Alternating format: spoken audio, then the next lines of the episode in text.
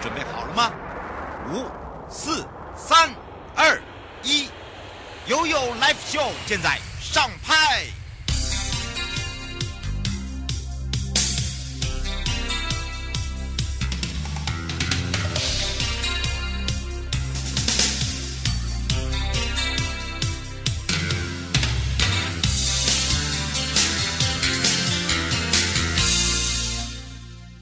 度回到了 You Live Show FM 零四点一正声广播电台，陪同大家，我是你的好朋友瑶瑶。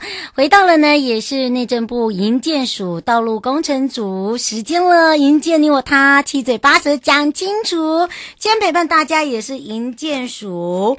步永富部队长，你知道吗？他有个绰号叫做部长，但是不是那个部长哦，因为他姓走路那个七步奏，这个步，这个步很少见哦。那么呢，待会我们也好好的来聊一聊，来认识我们的部队长了。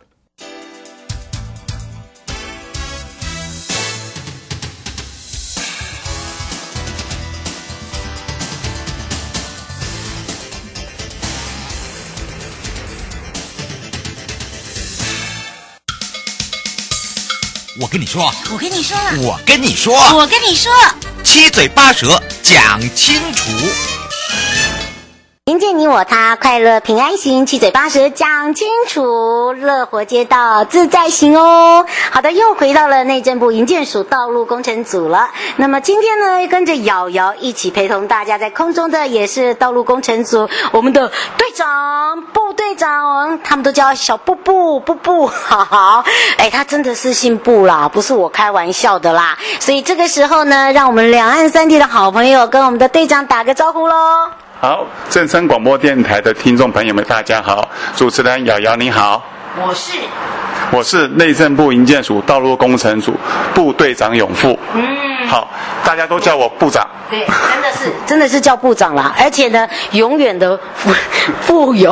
好，其实他姓布，那是真的是，应该是怎么形容？部就是一步两步的步了，这个姓比较少。对呀、啊，这个姓很少哎，是哪里？是比较少。我的祖籍是江苏扬州，好、哦，父亲是跟着三十八年跟着国民政府一起迁过来台，所以我算是呃外省第二代。但是呢，我是偶尔韩籍，我母亲本身是嘉义县的人。哦，是是，所以大家有听到了，所以这时候来找找部长，哈，哎，不是那个部长，是我家的部长。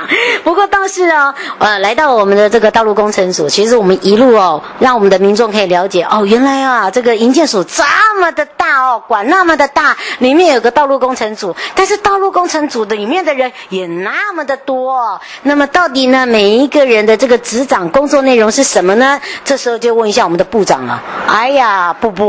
你要吓人啊！不会，不会，不会。我这边说明一下，我们道路工程组在我们建署主要负责的市区道市区道路工程的相关的一个计划拟定，以及相关工程的一个推动。在我们组内的分工呢，我主要负责的是刚刚提到的一个新兴计划的一个编制，以及年度预算的一个筹编。好，那协助组长在处理相关组内的相关各项业务。好，所以我跟地方政府的互动及接触是比较多的，主要就在于说，地方政府如果建设经费的需求性的时候，会透过我们一个补助型计划的一个跟我们本署提出申请，那所以我会协助组长办理相关计划的审议作业，大概是这样子。是，是不是也是我们前周呃前瞻计划的一环，对不对？哎，是我们的计划大概就分成前瞻计划的一个提升道路品质，还有一个生活圈补助型计划，另外还有无障碍环境建制的一个督导考核业务，大概都是内政部营建署目前道路工程组的主要业务。哇，大家有听到了？不过这时候就要来问一下我们的部长了啊，我们的部。不，也是我们队长。其实我们会发现哦，这国外有很多的这个道路环境都非常的美，而且你知道他们的道路环境可以变成是网红必拍的点呐。哎，这也是让我呃在国外这个做宣传的时候啊，偶尔呢呃有一点点空档啊，也想要做一下这个自己自拍，做一下小小的网红，就发现人家的道路为什么这么好？哎，来到了台湾，回到了台北，回到了这个各县市，在推广我们各县市的时候，就发现呢，哎。道路为什么就有一些很棒，有些不好？那么一直一直到最近，我接触了道路工程组，看到了很多的县市乡镇呢提出的计划，看到他们的完成啊，这个所谓的这个道路工程的作品，然后呢，如何去结合地方哦，也让我有一点很吓一跳。为什么呢？因为进步的很快。我们是不是也来请我们的队长告诉大家？好，刚刚瑶瑶说到了东西文化的差异性，好，其实我们可以了解到，就是国外在经过工业革命之后，它对于一些城镇的建设这一部分，相对于台湾这几年来是有一些差距的存在，这我们不可否认。像台湾从五零年代从农业社会转型为轻工业社会的时候，一般的道路建设所强调的都是以快速运输的方式，对，把道路空间全部让车辆可以让甲地的货品尽快速运到乙地为优先，所以我们叫做车本交通。嗯，随着经济的逐渐的发展，好，快交通的。道路的交通建设不再仅仅在于快速运输这一部分，因为我们营建署所负责的市区道路跟人的活动是比较息息相关有劲的，所以我们在从八零年代开始，道路的一个开辟以及辟化这一部分，我们就开始慢慢强调人本环境的建制，除了当初的景观建制以外。交通安全以外，我们对人行的环境的建制的要求也逐渐的加深。所以，我们建筑在九十六年开始就开始推动一个人本环境交通的一个建制。当然，人本环境交通建制除了刚刚提到的一个景观、车辆交通通行安全以外，我们对于人行的一个安全的照顾这一部分要持续的导入。但是在目前台湾，因为刚刚提到的在六零年代的一个经济发展趋势是以交通建设为主，所以在整个交通规划这一部分，对人行环境认知、认知这一部分，相对于国外是还是落后很多。好，所以大瑶瑶，您去国外看的时候，会觉得国外的风景街景都好像比台湾好很多。真的。但是如果你可以不同的街道看到不同的呃景象，然后还有不同的这个城市的发展，包含了它可能建构到一个非常呃飞快的一个城市的那种呃道路，它可以变得很 fashion 啊、呃，它可以做的哇很香。乡村其实就是那个道路，就品质就非常好。这个当然就是一个相关法令规定的文化差异不一样。在台湾，你可以看到我们街景一眼放过去，最难看到是什么？广告招牌。因为为什么要广告招牌一堆？因为大家都希望能够迅速的吸引到众人的目光，可以进他到店里面，对，让店里面来消费。对，所以就刚刚讲的，大家对一个街景的一个诉求这一部分，好，还是以商业经济利益为优先。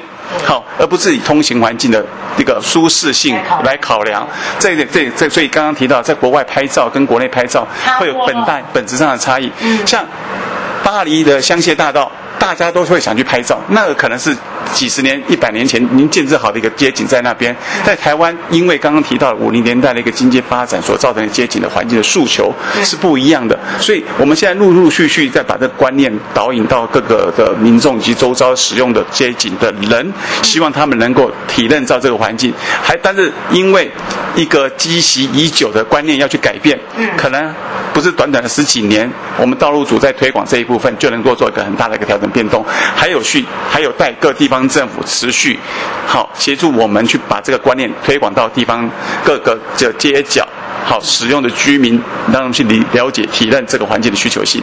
是哦，是，所以我们会发现哦，就是怎么如何去让大家可以了解我们通行的一个障碍，好，到底在哪里，问题在哪里？所以这也是我们一路一直在更改的，一直在主主打。像譬如说我们在讲这个乐活街道，那我们要怎么样去做到？这也是我们现在的业务之一嘛，对不对？对。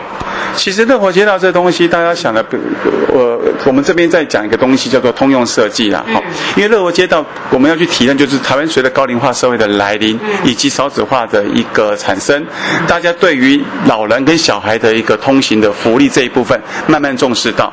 可是如果大家在了解现有的街景，对刚刚那两个族群好是很不友善的。像我们署长曾经说过，现在马路有新的三宝，我不知道听众朋友还记不记得？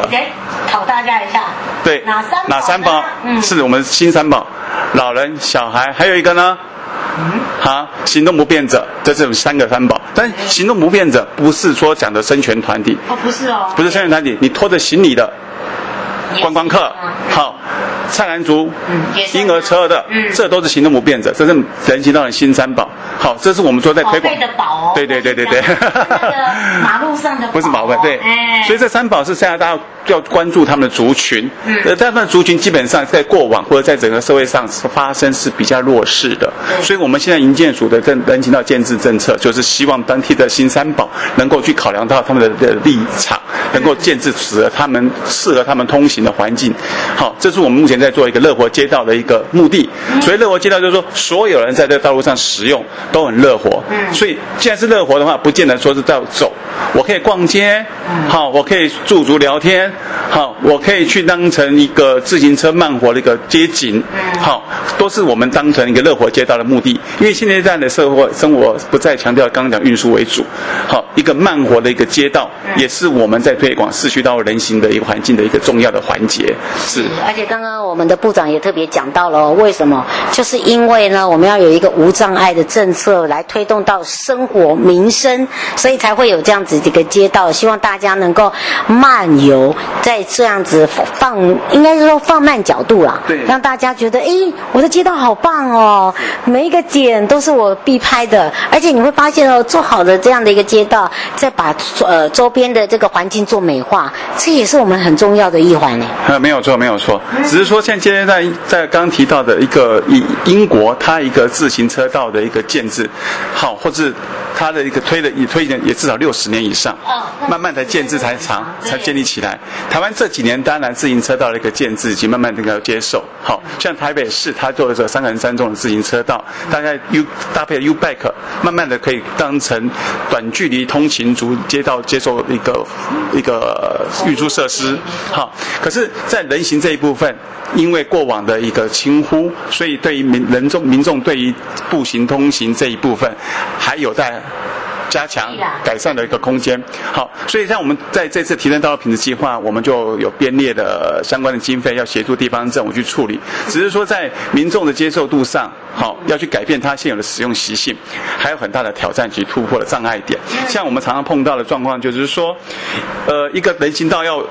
被占用的情形非常严重，也许有摊贩，又有机车停车的，那、嗯、也许有呃有变电箱，也许有障碍物，对，好，这边遭到人行环境的一个建制的一个不友善的一个情形，我们要么逐一去突破，只是要突破的时候，刚刚提到了现有的一些障碍。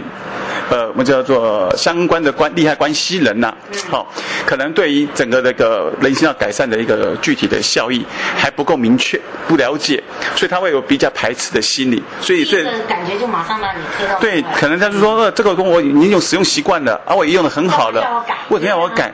但是他如果设身处地的，所以刚刚讲马路新三宝，他改使用的话，可能就有很大的一个困难及执行的一个苦呃难处，所以我们一直认为说，像我们署内今年就开始对一个小朋友的一个校园行销，好，过往我们觉得宣导教育不要只是只有在于大人大朋友，小朋友他如果可以回去跟他的父亲母亲阿公阿妈。讲说，我或者阿公阿妈，你以后在路上走要安全，对不对？哈？我们希望你能够关注到，不要阿公阿妈出出去走路之后，大家提心吊胆说他在马路上的通行环环境安不安全，会不会有碰到一些呃风险或者通行的一个障碍，不安全不安全的情环境，所以我们希望在校园行销这一部分，我们可以去去国中国小跟好朋友通通宣导。街道通行人行安全的一个建制的一个必要性，这、嗯、目前也获得相当大的回响，大概有三百多所学校的报名。只是说，因为我们的人力有限，目前先择定五十所学校开始办理活动，后续会如果安排在我们的公执行公务的闲暇空档之间，我们会再陆陆续续下乡协助那些国中小办理相关的行销活动。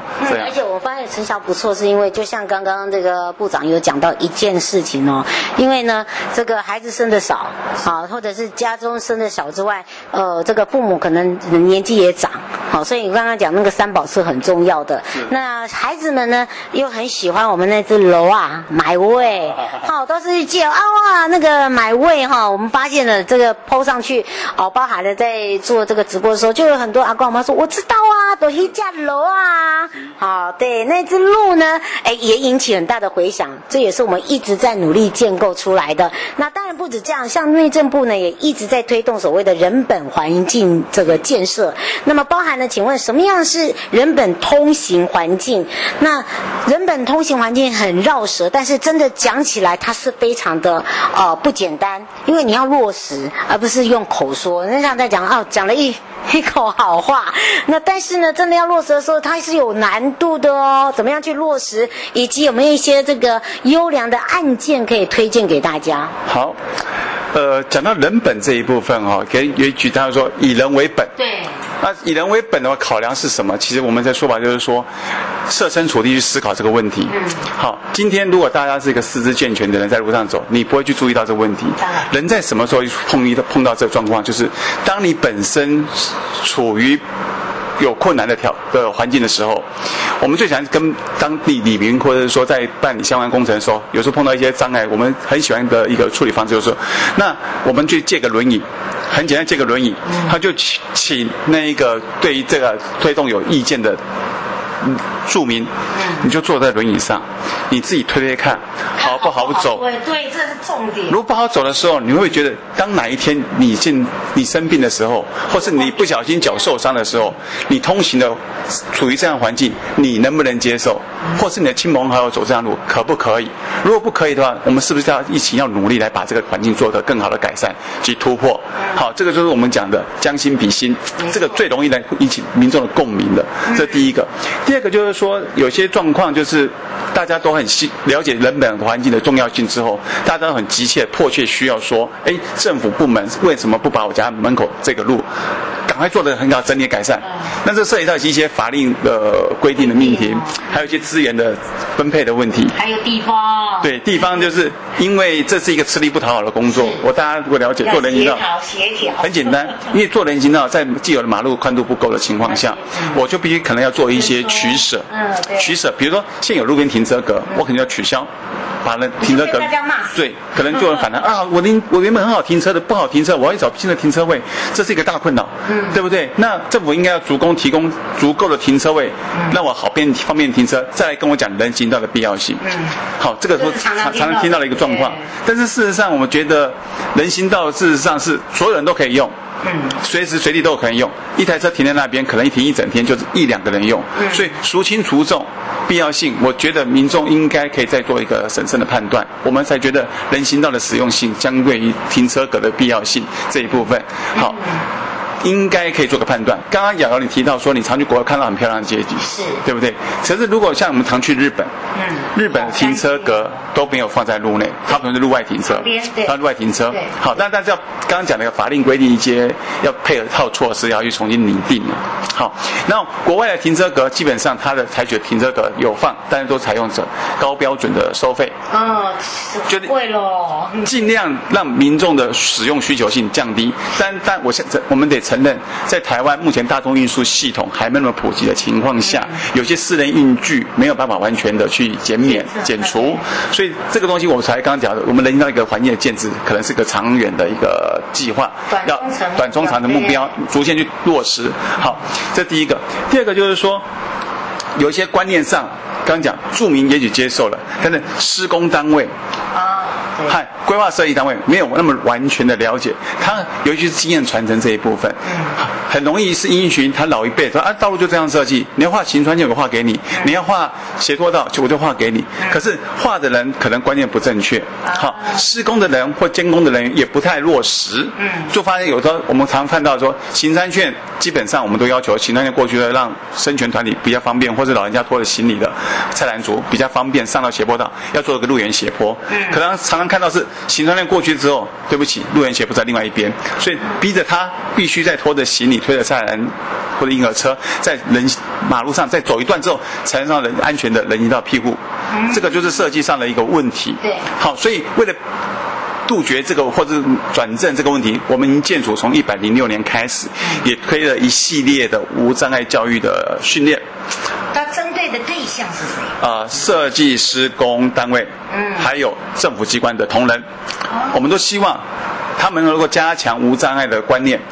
好，让他们在实际的公执行公共阶层阶段，可以有更比较。呃，符合当地情况的一些无障碍环境的一个设建制条件。好，这一部分大概我们统统计过，这三年呃这两年来，大概陆呃陆续陆陆续续，大概一千四百多人已经取得相关资格。当然，相对于整个的工程界而言，还是不够。好，我们很希望就是说，呃。只要对这个有兴趣议题的人，不要说直接执行公务的人，好，都能够了解无障碍的环境的一个建设需求。那他们的他们想要知道这样这方面的需求，譬如说刚刚讲到有一个首相设计师啦，哈，施工单位人员啦。那刚刚我们这个部长也讲到了，不见得一定要以这个人员，只要你有兴趣的，他的对，那但是相关的这些资讯要去哪里索取，以及比较了解啊？对。我们营建所有个买位的网页，大家去 Google 一下，对不对？你点进去。看那个楼号会跳出来，买位的网页上大概都有相关的资讯，包括呃，最近比较夯的就是我们在应该说不要我们不要说比较夯，我们在积极推动的导盲砖的设置标准。嗯，好，因为我们常常看到导盲砖的设置基本上都有一些呃比较因地制宜的情况，但是对于视障同胞，你一个不不太。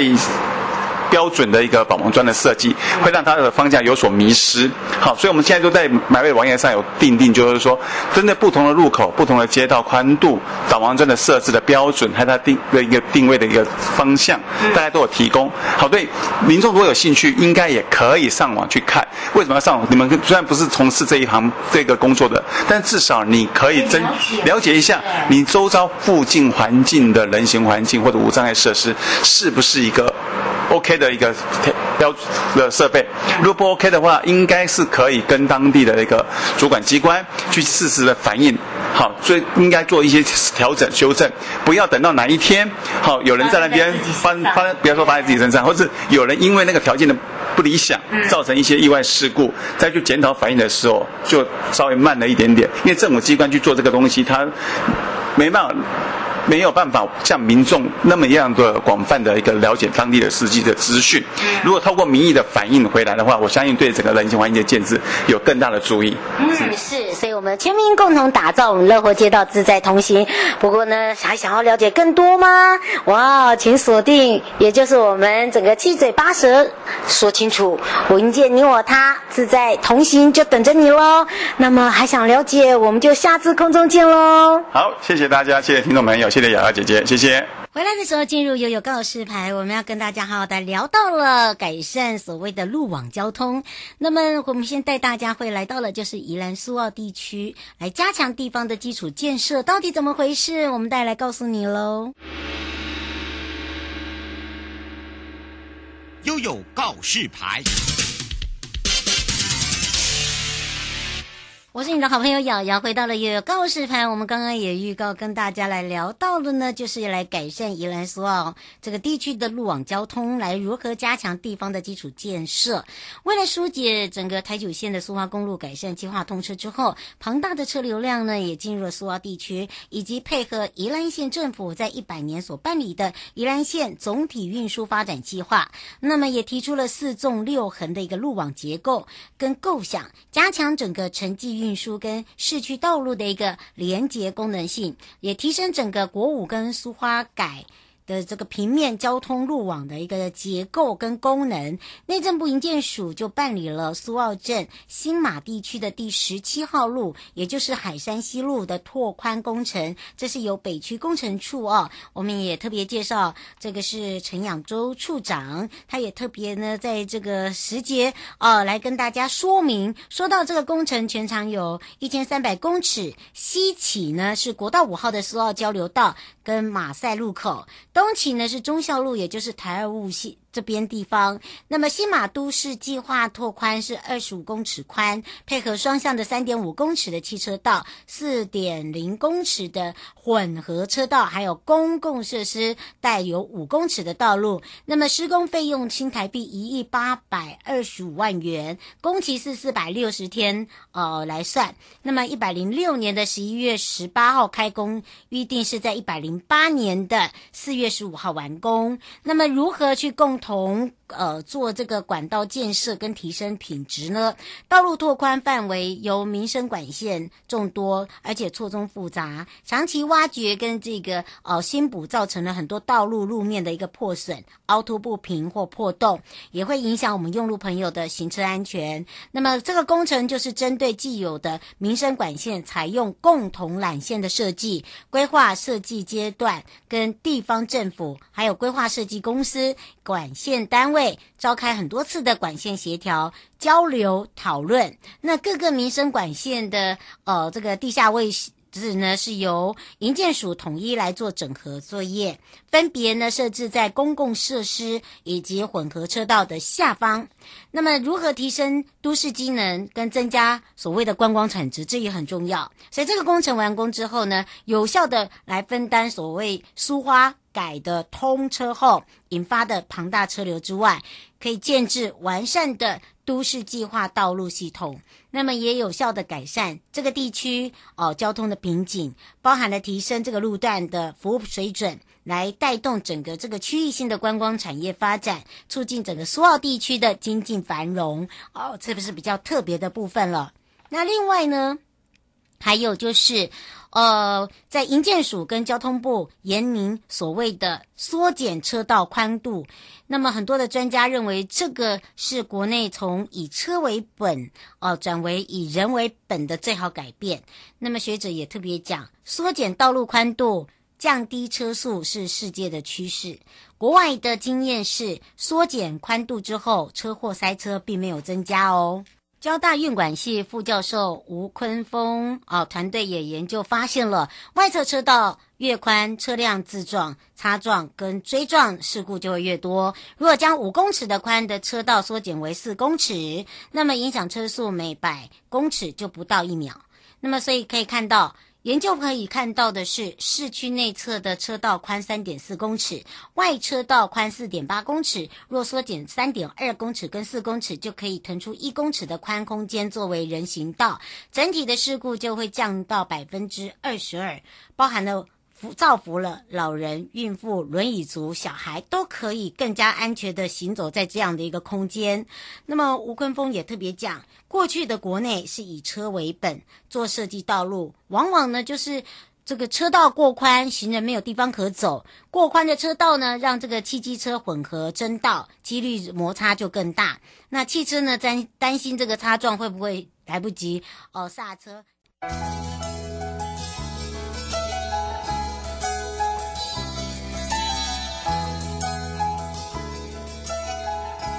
亲爱的旅客，下车的时候别忘了您随身携带的物品。